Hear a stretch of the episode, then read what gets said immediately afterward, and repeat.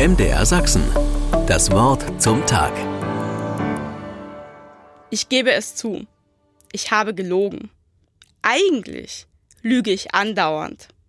Wenn ich der Friseurin sage, ich bin echt zufrieden mit dem Ergebnis, obwohl ich jetzt wahrscheinlich wochenlang mit Mütze auf dem Kopf rumlaufen werde. Oder meiner Tante sage, mir gefällt das Geburtstagsgeschenk richtig gut. Oder mich selbst anlüge, wenn ich mir eine Jeans eine Größe kleiner kaufe, als ich sie eigentlich tragen kann. Das ist aber alles gar nicht so schlimm.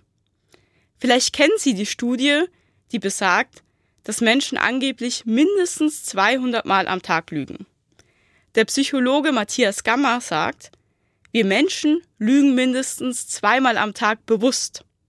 Oft lügen wir aus Höflichkeit, um Menschen nicht zu verletzen, um Konflikten aus dem Weg zu gehen. Das hält Gesellschaften zusammen. Das stärkt soziale Kontakte. Als Katholikin greife ich auf etwas ganz Praktisches zurück. Die Beichte.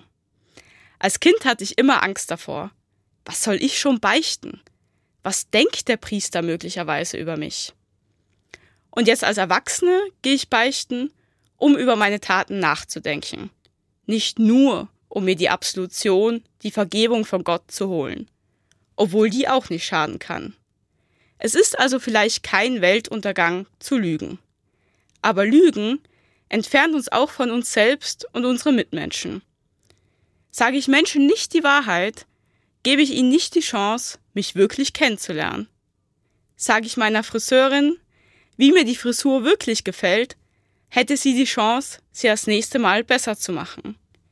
Sage ich meiner Tante, was ich an dem Geschenk auszusetzen habe, hätten wir beide mehr Freude an meinem nächsten Geburtstagsgeschenk.